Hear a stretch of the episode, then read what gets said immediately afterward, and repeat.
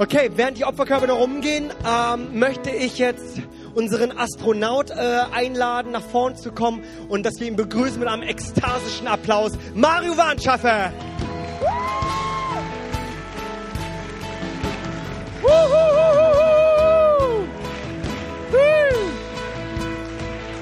Es ist endlich soweit. Monatelang haben wir gefiebert. Wochenlang haben wir gearbeitet. Schaut euch diese Dekoration an, unsere Leinwand. Hunderte von Arbeitsstunden sind da drin. Gibt noch mal unseren Mitarbeitern einen Riesenapplaus. Hammer. Alles für eine neue Predigtreihe, die heute beginnt, gemeinsam auf Kurs. Und wir möchten euch entführen. Vielleicht habt ihr gedacht, was ist los mit den Pastoren? Sind die absolut verrückt geworden, ja? Was haben wir hier alles basic gemacht? Schaut die Planeten, falls du sie noch nicht gesehen hast, unser Space Lab und so weiter. Und wir möchten euch entführen in eine Zeit, das werdet ihr Jugendlichen nicht mehr kennen, die 60er, 70er Jahre. Dort waren die Helden der sogenannten Apollo-Mission. Sie hatten einen Traum, den Traum der Menschheit, einen Fuß zu setzen auf den Mond. Das werdet ihr nicht mehr wissen, das kennt ihr nur von YouTube. Aber ich habe es selber erlebt. Das war am 21. Juli 1969, da war ich fünf Jahre alt und ich habe noch tief geschlafen. Meine Großtante hat mich unbarmherzig geweckt morgens um fünf Uhr und wir haben im Fernsehen, haben wir beobachtet, wie Neil Armstrong seinen Fuß auf den Mond gesetzt hat mit diesen wunderbaren Worten. Es ist nur ein kleiner Schritt für mich, aber ein großer Sprung für die Menschheit. Und äh, vielleicht kennt ihr den Film Apollo 13 mit Tom Hanks, wo auch eine Apollo-Mission gescheitert ist. Sie hatten eine Explosion gehabt. Sie hatten ihren Kurs verloren. Und vielleicht, du musst wissen, damit eine Apollo-Mission erfolgreich ist, muss sie genau einen Kurs einhalten. Die Erde dreht sich, der Mond dreht sich um die Erde und sie brauchen immer wieder eine Kurskorrektion eine Mid-Course Correction, eine MCC. Und dazu brauchen Sie ein Feedback. Ein Feedback, das Sie sich selber nicht geben konnten, sondern ein Feedback, das von der Erde kam, von der Flugleitstation, der sogenannten Ground Mission Control in Houston. Und dort sandten Sie immer in die Rakete die Telemetriedaten, um ihre, ihren Kurs immer wieder zu korrigieren, um auf dem Mond zu landen und auch wieder sicher zurückzukommen. Und bei Apollo 13 ist von einer Sekunde zur anderen hatte sich die Mission geändert. Sie konnten nicht mehr auf dem Mond landen, sondern sie hatten nur eine Mission, sicher zurückzukommen auf die Erde. Und sie wussten, sie hatten ihren Kurs verloren und sie sagten, Houston, wir haben ein Problem. Das ist der Titel unserer ersten Reihe heute. Houston, wir haben ein Problem. Und dort empfingen sie die Koordinaten, die sie hineinführten in das Leben. Und ihr alle, die ihr heute hier sitzt, dort oben und hier unten, wir alle haben eine Mission. Sag mal zu deinem Nachbarn, du hast eine Mission. Genau. Aber unsere Mission ist nicht der Mond. Der Mond ist, hey, das ist mir viel zu staubig und viel zu tot. Unsere Mission ist der Himmel. Amen. Und ich sage dir, es wird super, super schön, aber bevor wir in den Himmel kommen, haben wir noch etwas viel, viel Wichtigeres zu tun. Wir haben eine Mission hier auf Erden zu erfüllen. Amen. Wir haben eine Mission von Gott. Hier sitzt vor mir hunderte von Lebensträumen. Jeder von euch hat eine Mission, diese Erde ein Stück weit besser zu machen. Gott hat dich ausgerüstet mit Gaben, mit wunderbaren Lebensberufungen. Und auch du brauchst ein Feedback. Auch du brauchst eine Kurskorrektur. Dein Ziel ist noch viel, viel wichtiger als der Mond. Und diese Reihe wird dir helfen, die richtig, dich richtig vorzubereiten auf diese Kurskorrekturen. Weißt du, es ist biblisch, dass immer wieder Männer, die große Männer, in Anführungszeichen große Männer Gottes wurden, sie hatten jemanden, der ihnen den Kurs korrigiert hat. Josua und Mose, Timotheus und Paulus, Jesus und seine Jünger. Nun, du sagst vielleicht, ich habe keinen Paulus, ich habe keinen Mose, aber du kannst durch diese Predigtreihe dich richtig vorbereiten, die richtigen Fragen jetzt schon zu formulieren. Jede, jede Teil dieser Predigt behandelt eine dieser Fragen. Und dann vielleicht kommt irgendwann mal ein Mann, eine Frau Gottes in dein Leben und dann kannst du sie zum Kaffee einladen. Kleiner Tipp, bezahl du den Kaffee. und dann kannst du sie die richtigen Fragen stellen und dann kannst du die Kurskorrektur bekommen, die du brauchst. Und deswegen starten wir heute mit unserer genialen Predigtreihe gemeinsam auf Kurs. Tja, abgesehen von Jacks Steuerrückständen und der Fred Hayes Show, würde ich sagen, das war eine ganz erfolgreiche Sendung. Es war eine exzellente Show, Odyssey. Danke vielmals, Houston. Äh, wir haben jetzt ein paar Hausaufgaben für euch. Wir wollen, dass ihr nach rechts auf 060 dreht und diese Lage haltet. Roger, dreh nach rechts auf 060.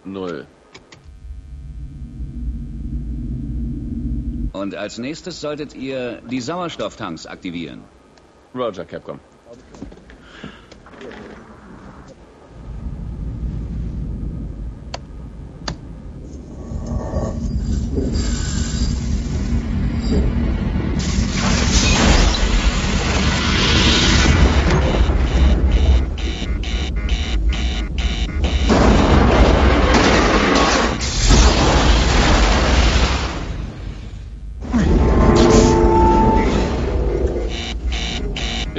Ein Problem. Was hast du gemacht? Nichts, nur die Tanks aktiviert. Oh. Hey. Äh, hier ist Houston. Äh, wiederholen Sie bitte. Houston, wir haben ein Problem. Wir haben am Main Bus B einen Spannungsabfall. Die Steuerdüsen spielen Was ist denn verrückt. mit dem Computer los? Ist gerade abgestürzt. Wir haben noch einen weiteren Masteralarm, Houston. Ich überprüfe die Düsen einzeln. nicht das Druckventil. An Wir müssen den. Computer neu Ich werde das starten. ACS rekonfigurieren. Alarm, So zünden, macht das einfach keinen Sinn. lauter Warnanzeigen, Houston. Wir müssen resetten und neu starten. Okay, ich schalte auf SCS. Flight, Ihre Pulsfrequenzen steigen extrem schnell an. Icom, was sagen Ihre Daten? Äh, Sauerstofftank 2 keine Anzeige. Tank 1 ist bei 725 BSI und fallend. Brennstoffzellen 1 und 3 sind auf. Äh oh Mann, was ist denn da los? Flight, ich melde mich gleich wieder. Flight GNC. Ja, GNC? Flight, wir haben eine instabile Fluglage, kurz vor Kontrollverlust. Ich, ich verliere Ihr Signal. ich habe gar nichts mehr. Die Antenne muss verdreht sein. Einer nach dem anderen, bitte. Einer nach dem anderen. Einer nach dem anderen. Ecom, zeigen unsere Instrumente falsch an oder haben wir tatsächlich Energieverlust? Hier wird vierfacher Ausfall angezeigt. Das kann nicht passieren. Das liegt ganz sicher an den Instrumenten. Die Luke verriegelt. Vielleicht hat ein Meteor das Lem getroffen. Ja. Tunnel verbiegt sich bei diesen Bewegungen. Äh, Houston, wir hatten einen ziemlich lauten Knall in Verbindung mit einem Masteralarm. Scheiße, es ist Main Bus A. Was eh, Spannungsabfall? Houston, wir haben einen Main Bus A Spannungsabfall. Jetzt zwei, äh, es zeigt 25,5 an. Main Bus B Anzeige ist jetzt auf Null. Das Schiff schlingert und taumelt ziemlich stark. Ecom, die Jungs sprechen von einem Knall und Taumeln. Das klingt nicht nach falschen Instrumentenanzeigen. Houston, wir haben ein Problem.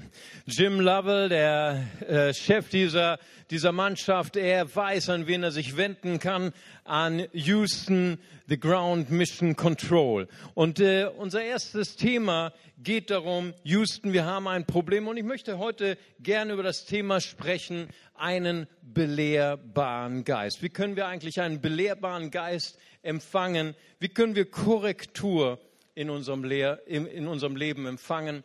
Ich möchte darüber sprechen, warum, was ist eigentlich ein belehrbarer Geist? Warum ist das eigentlich von Vorteil, eine Belehrbarkeit in seinem Leben zu etablieren?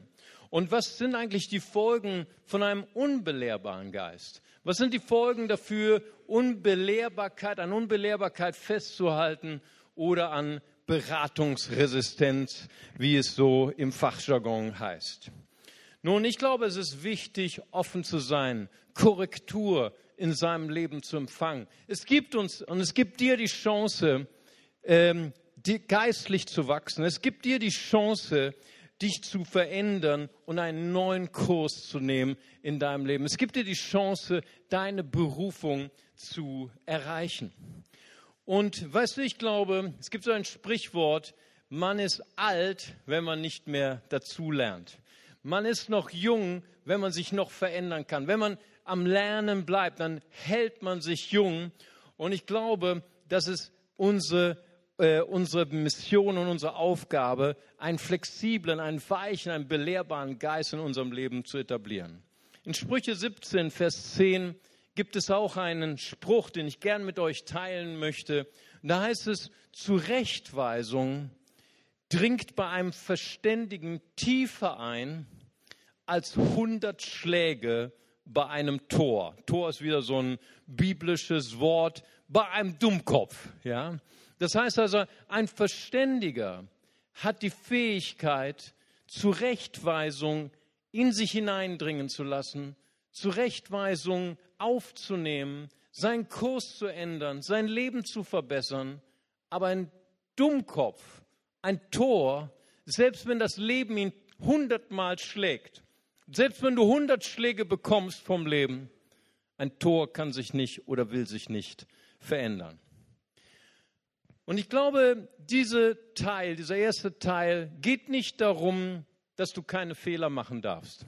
Jeder von uns macht Fehler. Und die, die lange mit mir unterwegs sind, die wissen, hier steht der Mann auf der Bühne, der am meisten Fehler macht von der ganzen Gemeinde. Und äh, ich könnte dir die Telefonnummer geben von meiner Frau, die sagt ja all meine Fehler, aber ich glaube, ich gebe sie dir lieber doch nicht.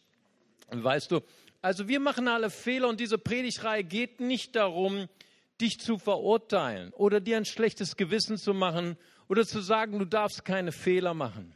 Diese Predigtreihe geht darum, dass wir das Beste aus unseren Fehlern machen. Und weißt du, das Sprichwort sagt, wer keine Fehler macht, der macht gar nichts. Wenn wir viele Dinge tun, wenn wir hart arbeiten, dann werden wir auch viele Fehler machen.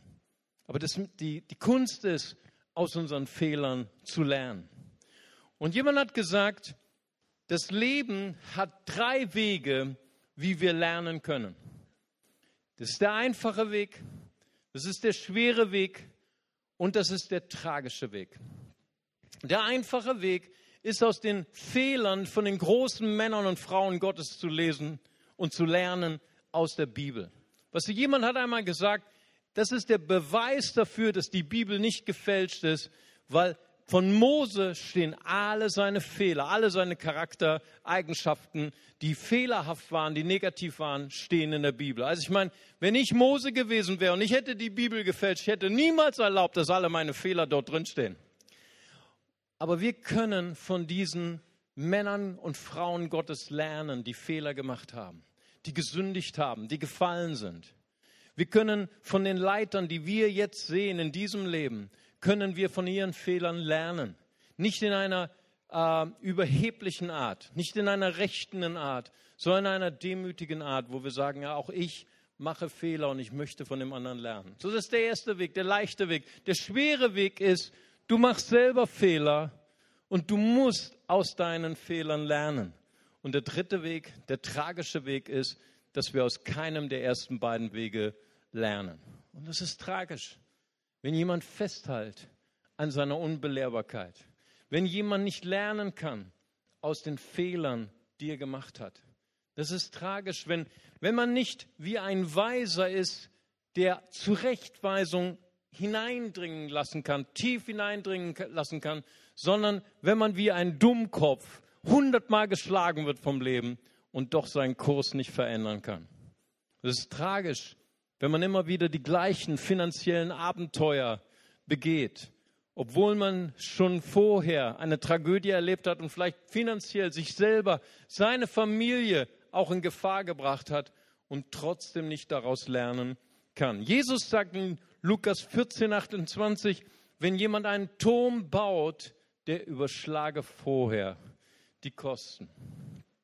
Ich habe letztens eine, eine Statistik gelesen über Ehescheidung. Das wisst ihr sicher auch, dass in Deutschland mittlerweile jede zweite Ehe geschieden wird. Und die Statistiken sagen uns, dass die Ehen, von denen die ein zweites, die ein drittes Mal geheiratet haben, prozentuell noch mehr geschieden werden als die, die das erste Mal geheiratet haben.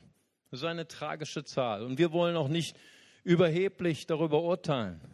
Aber ich glaube, sie hat etwas zu sagen, dass die, die eine Scheidung durchgemacht haben, und das gönne ich niemandem, weil Scheidung, ich glaube, ist die größte Hölle, die wir auf Erden durchmachen müssen. Und ich glaube, Leute, die aus einer Scheidung gehen und nicht die Zeit sich nehmen, daraus zu lernen, die immer nur das Paradigma festhalten, mein Partner hat Schuld gehabt, dass meine Ehe gescheitert ist. Mein Partner trägt die ganze Verantwortung dafür, dass ich ein zerbrochenes Leben habe. Wenn wir daran festhalten und nicht lernen aus dem Zerbruch unseres Lebens, werden wir verurteilt sein, immer wieder den gleichen Fehler zu machen. Es ist tragisch zu sehen, welche Freunde Menschen sich auswählen. Wir haben am Anfang dieses Lebens, äh, dieses Jahres haben wir, haben wir geredet über Freundschaften. Wir haben darüber gesprochen in der Predigtreihe, wie wichtig es ist, dass jeder von uns Freunde hat. Wir haben darüber geredet, wie stark der Einfluss ist, wie Freundschaften deinen Lebenskurs stark beeinflussen können. Und es ist nicht egal, welche Freunde wir uns auswählen. Und es ist tragisch zu sehen, wie Leute immer wieder mit den falschen Freunden abhängen und ihr Leben in eine negative Bahn dirigieren lassen. Und weißt du, wenn wir in der Bibel an jemanden denken, der unbelehrbar war, der beratungsresistent war, dann denken wir an einen Namen. Sein Name war Nebukadnezar. Nebukadnezar, ich meine, er war der mächtigste und der größte Mann auf der ganzen Erde. Er war ein Diktator, er herrschte über die ganze damalige Welt. Und er sah sich selbst als Gott. Und wenn du ihn nicht als Gott sagst, sahst und wenn du ihm vielleicht ein Feedback gegeben hast oder sogar eine Kritik, dann hattest du die große Chance, ohne Kopf nach Hause zu kommen. Weil eine Kritik von jemand anders und bam, war dein Kopf ab. Ich meine, ich habe letztens eine Dokumentation gesehen von Ceausescu. Ceausescu war einer der Diktatoren von Rumänien in der kommunistischen Zeit. Und tatsächlich hat er nicht geahnt, welchen Weg er ging. Er hat bis zuletzt nicht gecheckt, dass das Volk ihn hasste. Selbst als er an die Wand gestellt worden ist mit seiner Frau, um erschossen zu werden, hat er nicht gecheckt, dass das Volk ihn nicht liebte, wie er sein ganzes Leben dachte. Warum war das so? Warum konnte er das nicht checken? Warum konnte er seinen Kurs nicht verändern? Ich meine, das Leben eines Diktators ist hart, oder? Weil er war umgeben von Ratgebern, die ihn fürchteten, die kein negatives Wort zu ihm sagen wollten, die nicht seinen Kurs verändern wollten, weil sie hätten auch die Chance gehabt, ins Gefängnis zu gehen, wenn sie irgendwas Falsches gesagt haben. Also hat er angefangen, die Lügen zu glauben, die Leute ihm gesagt haben, du bist der Größte, du bist der Big Daddy, du bist geliebt von allen. Und so war es auch ein bisschen so mit Nebukadnezar. Aber Nebukadnezar hat einen Mann gehabt in seinem Leben, der ihn nicht fürchtete. Und das ist toll. Wenn du jemanden hast in deinem Leben, der dich nicht fürchtet und dich trotzdem liebt. Und das war nicht der Pastor Daniel, das war der Prophet Daniel. Der Prophet Daniel. Und er fürchtete niemand. Er fürchtete noch nicht mal Nebukadnezar. Und Nebukadnezar wusste, dass immer wenn er zu Daniel ging, der sagt mir was Unangenehmes. Deswegen hat er ihn nicht so oft besucht und hat nicht so oft Kaffee mit ihm getrunken. Aber wenn er wirklich ein Problem hatte, dann ist er zu dem Propheten Daniel gegangen. Und eines Tages lesen wir im Daniel Kapitel 4, hat er einen bestürzenden Albtraum gehabt. Ich weiß nicht, ob du schon mal einen Albtraum gehabt hast. Und er wusste, irgendwas kommt auf ihn zu. Ich habe mal mit einem Pastor, habe ich mal zusammen in einem Zimmer übernachtet und nachts schreit er, oh! Und hat noch was gesagt, was ich jetzt nicht sagen will. Und, und auf einmal kommt unsere Gastgeberin rein, das war so eine feinsinnige Musikerin und ich sage, alles in Ordnung. Und äh, der Pastor, der stand, der, der saß in seinem Bett und ich sage, hey, was ist los? Ich habe überhaupt nichts mitbekommen. Und die dachte, irgendwas wäre ein Kampf, wir hätten gekämpft oder was weiß ich. Und dann hat er mir hinterher erzählt, ich habe gesagt, was hast du denn geträumt, Bruder? Und dann sagt er, ich habe geträumt, ein riesiges Metallrohr kommt auf mich zu. Und dann habe ich geschrien. Nun, so hat Daniel nicht von einem, so hat Nebukadnezar nicht von einem Metallrohr geträumt, sondern von einem riesigen Baum, der gefällt wird und zerstört wird. Das ist der Albtraum eines grünen Politikers. Nun, Nebukadnezar war kein grüner Politiker, aber er wusste, es geht um sein Leben. Und deswegen geht er zu Daniel und hört, sag mir die Wahrheit. Und ich sage dir, Daniel hat ihm 100% die Wahrheit gegeben. Es hat wehgetan. Ja, so, so sagt Daniel in Kapitel 4, 24, O König, lass dir meinen Rat gefallen. Ne? Also Daniel wusste schon, aus welchem Holz Nebukadnezar geschnitzt war. Daniel wusste schon, dass Nebukadnezar nicht so gern Kritik hatte und sich nicht so gern Kritik anhören wollte. Lass dir meinen Rat gefallen. Er wusste schon, die Chance war da, ohne Kopf nach Hause zu gehen. Aber Daniel hat es durchgezogen. Und er sagt, brich mit deinen Sünden durch Gerechtigkeit. Brich mit deinen Vergehen, in denen du Armen Barmherzigkeit schenkst, wenn dein Wohlergehen von Dauer sein soll. Hammer. Die volle Dosis der Wahrheit. Er hat ihm volle Dosis gegeben und ich sage, die Dosis hat wehgetan. Und dann Hammer, Nebukadnezar köpft ihn nicht. Nebukadnezar schmeißt ihn nicht ins Gefängnis. Er sagt, hey Daniel, danke. Du bist erfüllt mit dem Geist der Götter, du bist erfüllt mit dem Geist Gottes.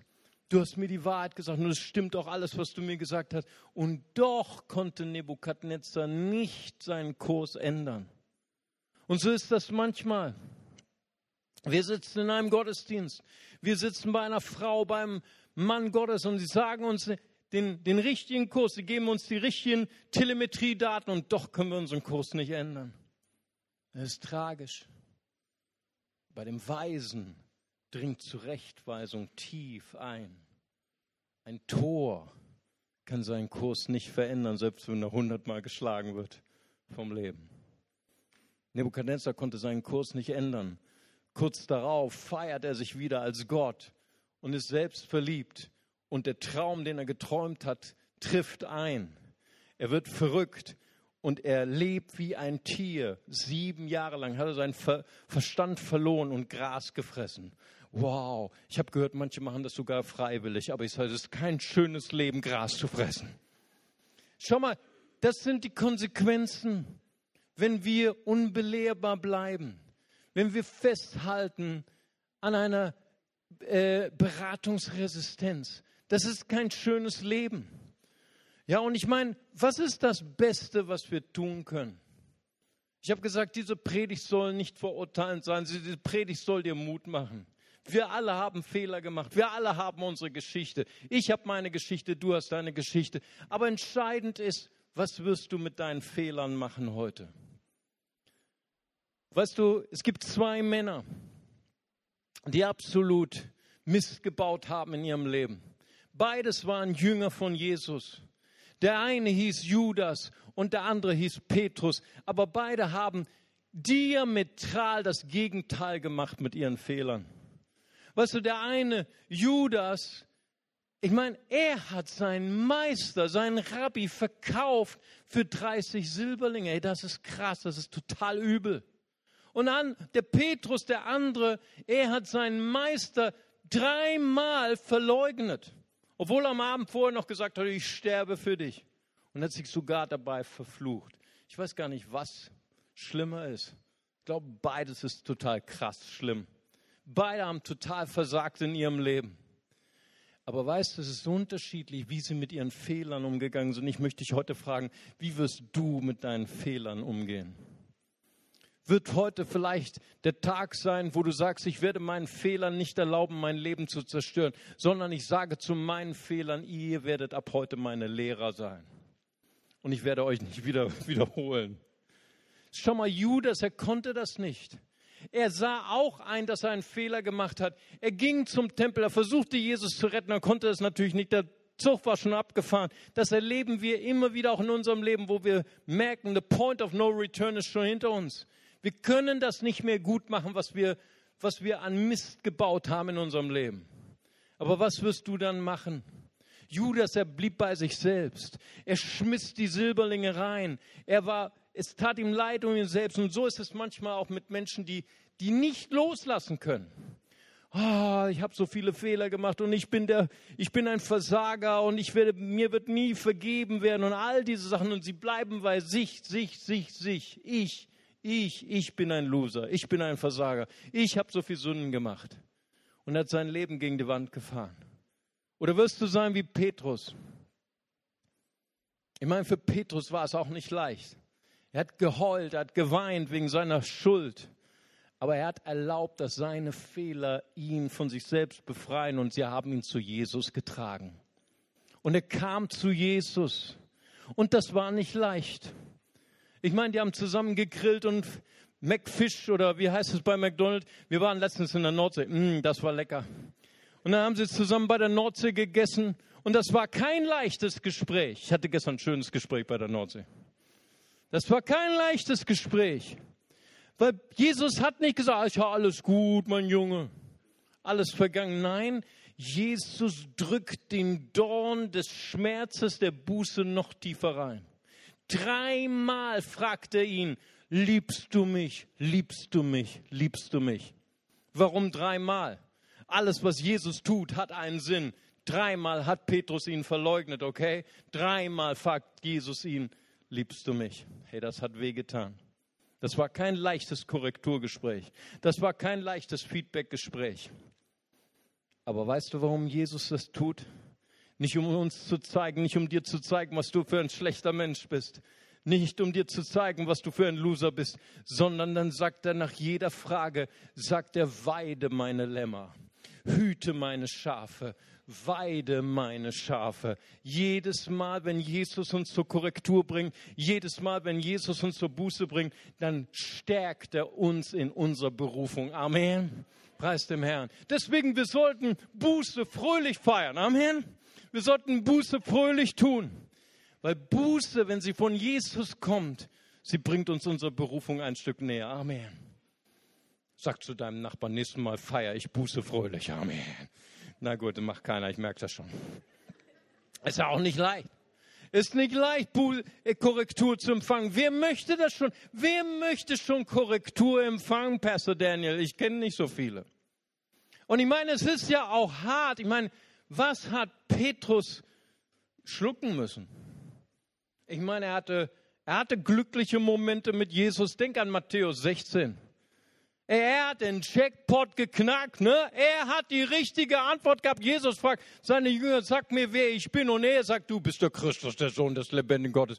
Und Jesus sagt zu ihm, eins mit Sternchen, ne? Das hat dir nicht Fleisch und Blut geoffenbart. Das hat dir mein Vater im Himmel geoffenbart. Und ich sage dir, Petrus ist gleich einen Meter größer geworden. Er hat gesagt, gut, dass alle meine Kollegen das gehört haben, dass ich der Big Daddy bin, dass ich der Winner bin. Ich bin klüger als ihr alle. Fünf Minuten später, fünf Minuten, wenn es nicht drei waren, sagt er zu Jesus, er hat ihn angefahren und er sagt, du sollst nicht sterben, du sollst nicht ans Kreuz gehen. Und Jesus sagt zu ihm, weiche hinter mich, Satan. Oh, Hammer. Ey, versuch das mal zu transferieren in dein Leben. Du gehst am Dienstag in die Kleingruppe. Dein Kleingruppenleiter vor allen sagst zu dir, hey, weiche hinter mich, Satan. Ich glaube, hier sind so ein oder zwei, vielleicht drei, die sagen, an diese Zellgruppe gehe ich nicht mehr. Zu diesem kleinen Gruppenleiter gehe ich nicht mehr. Hammer, ich meine, das war eine Hammerkorrektur, oder? Es war nicht leicht. Sprüche 17,10 sagt ein Verständiger, Korrektur dringt tief in ihn hinein. Mehr als hundert Schläge auf einen Dummkopf. Ist nicht einfach, Korrektur zu empfangen, oder?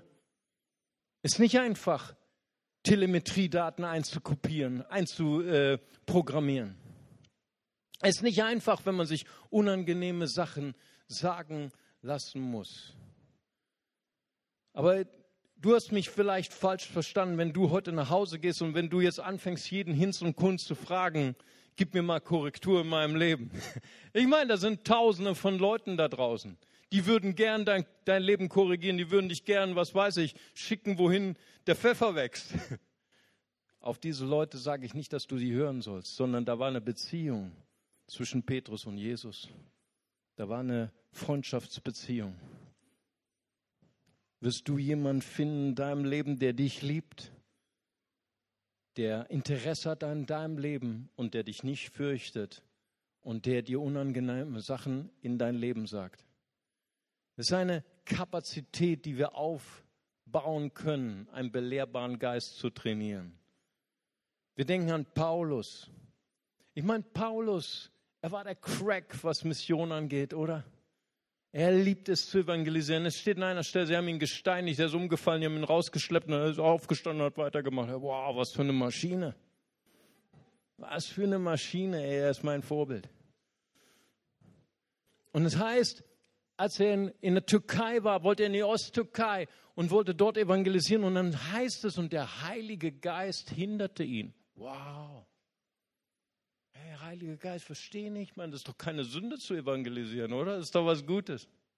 Der Heilige Geist verhinderte ihn. Und schau mal, Paulus, er hatte eine, einen belehrsamen Geist bekommen, dass er diese Stimme hören konnte. Weißt du, der Heilige Geist ist ja kein Bullpit, kein, kein Bulldogge, die dich anbellt. Der Heilige Geist, ich meine, ihr kennt die Stimme des Heiligen Geistes, ist diese sanfte Stimme, diese leise Stimme, die wir so leicht überhören können. Paulus hatte eine Beziehung zum Heiligen Geist, dass er diese leise Stimme hören konnte. Nicht hier den Weg, nicht hier. Geh nochmal zurück, mach nochmal Reset. Und dann kriegt er diesen Traum. Dieser griechische Mann erscheint in einem Traum hochaktuell in, in dieser Zeit. Komm rüber und hilf uns. Komm rüber nach Griechenland und hilf uns. Hammer. Weißt du, und er geht nicht hin zu seinem Team, jetzt alles stillgestanden, wir fahren jetzt nach Griechenland. Nein, nein. Er ging zu seinen Leuten und dann heißt es, und da wir gemeinsam schlossen, dass der Herr uns berufen hätte, nach Griechenland zu gehen. Hey, er ging erst in seine Kleingruppe. Er hat seinen Traum ausgebreitet vor seinen Freunden in der Kleingruppe. Deswegen ist es so wichtig, dass jeder hier in einer Kleingruppe ist. Amen. Amen. Boah, Hammer. Was er, er brauchte Freunde, die ihm Korrektur gaben. Er brauchte Freunde, wo er sich hat korrigieren lassen. Und er hat einen belehrsamen Geist, dass der Heilige Geist ihn lenken konnte und dass er auch Feedback bekam von seinen Freunden. So, wie können wir einen belehrsamen Geist trainieren bis ins Alter? Weil ich möchte noch lange jung bleiben. Amen. Ich möchte bis in mein Alter belehrsam bleiben und ich möchte, möchte korrigierbar bleiben, selbst in meinem Alter. Und es gibt so viele Gründe, so viele Ausreden, um unseren Geist nicht zu trainieren. Alle, die hier Fitness treiben oder Muscle Training, die wissen, es gibt jedes Mal, wenn du zur Muckibude gehst, gibt tausend Ausreden, warum du das nicht tun solltest. Und genauso ist es auch ein belehrsamen Geist zu entwickeln. Gibt es tausend Gründe. Wir lesen in Markus 10, 17 die Geschichte von dem reichen Jüngling und Jesus. Und da kam dieser reiche Jüngling, er kommt auf Jesus zugestürmt und er sagt, guter Lehrer, was muss ich tun, um ins Paradies zu kommen. Und wirft sich auf die Knie. Ist alles ein bisschen theatralisch, ne? Also wie so ein amerikanischer Film. Und Jesus wusste, hey, er wusste ganz genau, es ist alles nur Show. Dieser junge Mann, hey, er war jung. Es gibt, gibt ja immer diesen Spruch, ich weiß nicht, ob du auch mal gehört hast. Damals, als ich jung war, wusste ich alles. Jetzt bin ich alt und weiß gar nichts. Aber wenn man jung ist, dann weiß man alles. Ist das nicht so? Wenn man jung ist, dann weiß man alles besser. Und er war reich. Er brauchte von niemandem ein Feedback. Ich meine, er hatte alles, was er schon brauchte in seinem jungen Alter. Er brauchte niemanden, der ihn in sein Leben hinein gesprochen hat. Und so kommt er zu Jesus und sagt zu ihm, guter Lehrer. Ne, so, ich äh, streichel dich ein bisschen und dann hoffe ich, dass du mich auch streichelst. Ne? Er wollte von Jesus hören, hey, du bist so eine gute Jung, so wie der Rheinländer sagt. Ne? Du bist so eine gute Jung und wir kommen alle in den Himmel, nicht? Gibt es auch so ein rheinisches Karnevalslied. Kommen alle, alle in den Himmel. Ich, ich kann die Melodie nicht.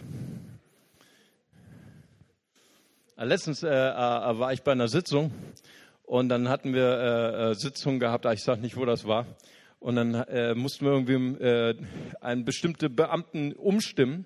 Und ich hatte so viele Tage mit ihm verbracht. Ich hatte stundenlang auf ihn eingeredet. Er hat nie das gemacht, was ich wollte. Und dann saßen wir zusammen mit einer bestimmten Gruppe und die haben ihn alle geduzt. Und dann hat er genau das gemacht, was die wollten. Das, weiß ich, das war auch das, was ich wollte. Und ich habe gefragt, hey, wieso duzt ihr den? Das ist ein Beamter. Ja, wir sind im Karnevalsverein. Hammer. Und ich bin zu meiner Bezirksbürgermeisterin gesagt, habe gesagt, Frau so und so, Sie haben mir noch nicht gesagt, wo die Macht liegt in Bonn. Die liegt im Karnevalverein. Na, auf jeden Fall. Er wollte nur hören, hey, du bist eine gute Jung, du kommst auch in den Himmel. Nein, Jesus schaut ihm in die Augen und dann passiert etwas ganz Interessantes. Jesus gewann ihn lieb. Und dann sagt er ihm eine Sache, die unangenehm war. Weil Jesus wusste, er hatte alle Gebote gehalten, das wusste er schon vorher. War alles eine religiöse Fassade. Aber das erste Gebot konnte er nicht halten. Ehre Gott, liebe Gott von ganzem Herzen, mit deiner ganzen Kraft, mit deinem ganzen Verstand, weil er liebte seinen Reichtum mehr als Gott. Er wusste, was sein Problem war. Kennst du auch Menschen, die wissen, dass, was dein Problem ist? Und er sagt zu ihm, verkauf deinen ganzen Reichtum und verkauf es, gib es an die Armen und dann folge mir nach. Wow. Das war zu viel. Der Input war zu viel. Die Kurskorrektur war zu hart. Er konnte es nicht nehmen, er ging traurig weg, sagt die Bibel. Kirchengeschichte sagt, das ist außerhalb der Bibel, was ich jetzt sage, sagt, dass dieser reiche junge Mann war Barnabas. Barnabas, der hinterher dieses Input genommen hat, der später sein Reichtum verkauft hat und den Erlös der, der Gemeinde in Jerusalem den Ältesten zu Füßen gelegt hat. Und er hat einen riesen Input gehabt für die damalige Gemeinde. Hey, wenn Jesus uns in die Augen schaut, wenn er uns liebt, wow, was hat er für eine mächtige Perspektive? Folge mir nach. Er hatte für diesen jungen Mann hat eine mächtige Perspektive gehabt, Jesu Jünger zu sein. Möchtest du auch der Jünger Jesu sein? Oh, wow, cool. Die anderen waren so ein bisschen vorsichtig. Was ist der Preis? What's on the price tag? Was ist auf dem Preisschild? Was für eine Herausforderung. In unserem Film, den wir gerade gesehen haben, Tom Hanks, der Jim Lovell spielt. Jim Lovell, er wusste ganz genau, ich habe ein Problem. Ich habe meinen Kurs verloren. Und er wusste, an wen er sich wenden konnte. Und weißt du, äh, Houston, die Ground Mission Control, sie stellen ihm einem seiner besten Freunde zur Seite. In echt ist es der Ken Mattingly, der wird gespielt von Gary Sinise in dem Film Apollo 13. Und weißt du, Gary, äh, äh, Gary, Gary Sinise, er sollte eigentlich diese Mission fliegen. Aber er hatte eine Fehldiagnose von irgendeinem Arzt bekommen, deswegen musste er auf der Erde bleiben, musste dem anderen einen Vortritt geben. Und hat sich erstmal besoffen, weil er gedacht hat, ich habe keine Mission mehr in meinem Leben. Und dann hat er eine neue gehabt, seinen Freund zu retten aus dem Weltall. Und er tut alles, und er rechnet die Daten, sagt, mach das, mach das, stell den Computer aus, nimm die Daten, um seinen Freund das Leben zu retten. Ich möchte dich fragen, gibt es in deinem Leben jemand, der dich liebt und dir in die Augen schaut und bereit ist, Dinge in dein Leben hineinzusprechen, die nicht angenehm sind? Ich spreche nicht davon, irgendjemanden zu fragen. Gibt so viele Leute. Gibt auch Leute, die sagen, so spricht der Herr und alles Mögliche sagen, davon spreche ich nicht. Ich frage dich, gibt es jemanden, den du kennst, der dich liebt, der in deine Augen schaut und der bereit ist, unangenehme Dinge dir zu sagen, damit du geistlich wachsen kannst, damit du auf deiner Berufungsbahn weiterkommst. Prediger 3, Vers 11 sagt, Gott hat die Ewigkeit in ihr Herz gelegt. Hier liegen, hier, hier sitzen wunderbare, kostbare Menschen. Die Ewigkeit Gottes ist in euren Herzen. Gott hat einen Plan mit eurem Leben. Und es gibt Menschen, die euch helfen wollen, diesen Plan zu erreichen. Sprüche 19, Vers 8 sagt, wer Klugheit erwirbt, liebt seine Seele. Wer Einsicht bewahrt, wird Glück erlangen. Manchmal, wenn wir das hören, dass Leute in die Seelsorge gehen und sagen, echt, du gehst in die Seelsorge, du Armster. Das ist so ein, so ein Tabu manchmal in deutschen Gemeinden. Das ist manchmal so ein Tabu, dass wir zur Beratung gehen, dass wir zum Mentoring gehen. Weil in Deutschland ist immer so dieses Paradigma, ich muss stark sein, ich, ich muss selber meinen Kurs wissen. Aber es ist biblisch, wenn wir sagen, Gott, gib mir ein belehrbares Herz. Schenk mir jemanden an meine Seite, der mir hilft, meinen Kurs zu finden möchte gerne, dass wir unsere Augen schließen. Wir wollen zusammen beten.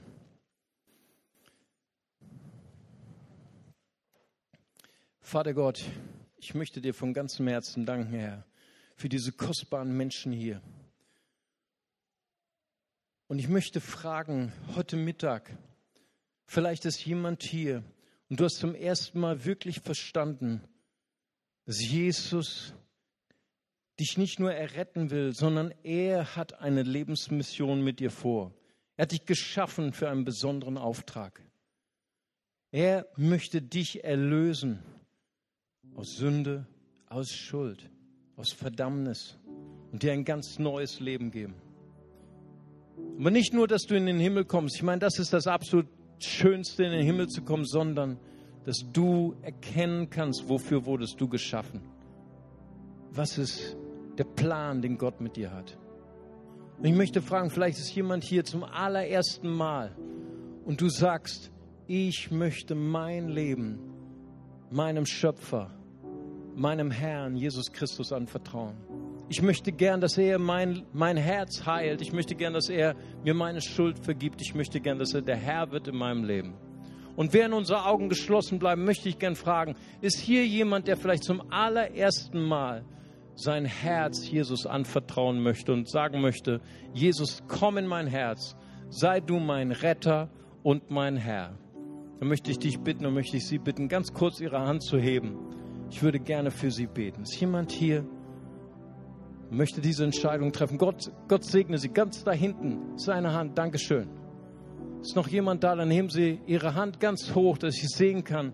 Ich würde gern für Sie beten. Danke, Jesus. Danke, Vater Gott. Halleluja, Jesus. Preis dem Herrn. Hier ist jemand. Gott segne Sie hier vorne. Ist noch jemand da? Dann heben Sie ganz kurz Ihre Hand. Und ich würde gern für Sie beten. Gott segne Sie hier, dort hinten. Ist noch eine Hand. Ich warte noch einen Moment, weil das die schönste, die wichtigste Entscheidung ist, die wir treffen können. Ich habe es gesehen hier vorne. Dankeschön. Gott segne Sie auch hier. Amen. Amen. Preis dem Herrn. Ist noch jemand da? Dann nehmen Sie ganz kurz Ihre Hand. Preis dem Herrn. Gut, dann lasst uns zusammen aufstehen und mit diesen kostbaren Menschen zusammen beten. Vater im Himmel, danke, dass du mich liebst. Danke, dass du dich für mich entschieden hast. Herr Jesus Christus, du bist für mich gestorben und auferstanden. Vergib mir meine Schuld. Ich wähle dich jetzt als meinen Retter und Herrn. Dir will ich folgen. Amen. Preis dem Herrn. Lass uns jetzt mal einen Applaus geben. Amen. Herzlich willkommen. Alle, die sich gemeldet haben, und alle, die sich gemeldet haben, sind eingeladen, gleich zu mir oder Pastor Daniel zu kommen. Wir haben noch ein Geschenk für Sie. Wir möchten Ihnen gerne den nächsten Schritt zeigen, den Sie tun können auf dieser abenteuerlichen Reise mit Jesus zusammen. Ich möchte, dass wir noch mal kurz unsere Augen schließen, weil ich möchte gerne noch beten für Menschen, die schon länger Jesus nachfolgen. Aber irgendwas ist passiert in deinem Leben. So wie in Apollo 13 im Film. Irgendwas ist passiert. Etwas ist explodiert. Etwas ist eine Krise entstanden in deiner Ehe, in deiner Familie, in deinem Beruf. Du hast deinen Kurs verloren. Du bist niedergeschlagen. Du denkst, es ist alles nur meine Schuld. Du denkst, du bist nicht mehr gut genug für Gott. Und ich glaube, dass Gott heute, er möchte dein Herz wiederherstellen, möchte dein Herz heilen. Ich glaube, hier sind Leute, die, die Schwierigkeiten haben, sich selber loszulassen, ihre Fehler loszulassen und zu sagen, ich erlaube meinen Fehlern Lehrer zu sein, mich zu Jesus zu tragen. Und wenn du sagst, ich brauche Jesus, dass er in mein Leben schaut, voller Liebe, dass er mir die richtigen Kursdaten gibt, ich brauche auch jemanden, eine Freundin, einen Freund, der mich liebt, der mich kennt, der mir hilft, den nächsten Schritt zu gehen. Öffne einfach deine Hand an dem Platz, wo du stehst. Ich würde gerne für dich beten. Vater, ich danke dir für jeden Einzelnen hier, der eine neue Kraft braucht von dir, der eine neue Kurskorrektur braucht. Ich danke dir, Herr, du hast den richtigen Kurs für uns. Du verurteilst uns nicht. Du sagst nicht zu uns, du wirst es sowieso nicht schaffen, sondern du glaubst an uns. Und so bete ich, dass du jeden Menschen hier erfüllst mit deiner Ermutigung, mit deiner Kraft, Herr. In Jesu mächtigen Namen. Ich segne euch, dass diese Krise dazu dient, dass du deinen Kurs wieder neu gewinnen wirst. Dass du neu erkennst, welche wunderbaren Gaben, welche Berufung auf dir ruht und du wirst den Traum deines Lebens erfüllen. Der Herr segne deine Ehe, deine Familie, deinen Job. Der Herr wird dir Kraft geben, in allen Dingen Gottes Hilfe und Gottes Gnade zu erkennen in Jesu Namen. Amen. Lass uns jetzt nochmal einen Applaus geben. Amen. Halleluja. Und jetzt wollen wir Gott nochmal preisen und ihn feiern mit einem Lied. Amen.